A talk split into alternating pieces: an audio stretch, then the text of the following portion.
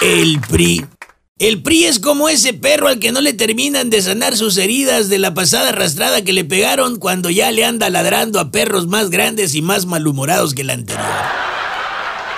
Y es que Amlito Moreno, el dirigente nacional del PRI y Servicios Legislativos a Modos SADCB, y además hermano gemelo del actor cómico Carlos Ignacio. ¿Verdad que sí se parece? Se le anda entapetando Morena en el tema de la contrarreforma eléctrica, o sea, ¿qué onda?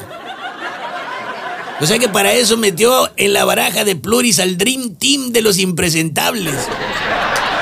Para darle la última croqueta envenenada al revolucionario institucional.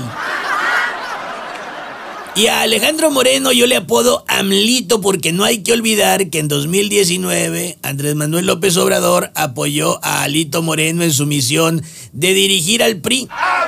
Ahora sabemos que lo que quería el campechano era dirigirlo directo a este precipicio político en el cual se va desbarrancando dramáticamente echando pedazos por todos lados.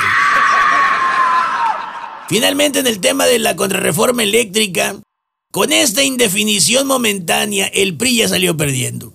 Porque si en la de diputados respalda la contrarreforma eléctrica del presidente, pierde la alianza y pierde votantes. Y si acaso pasa en la de diputados, en la de senadores se va a atorar como al presidente se le atoran los tamalitos de chipilín después de haberle entrado durísimo a las tunas.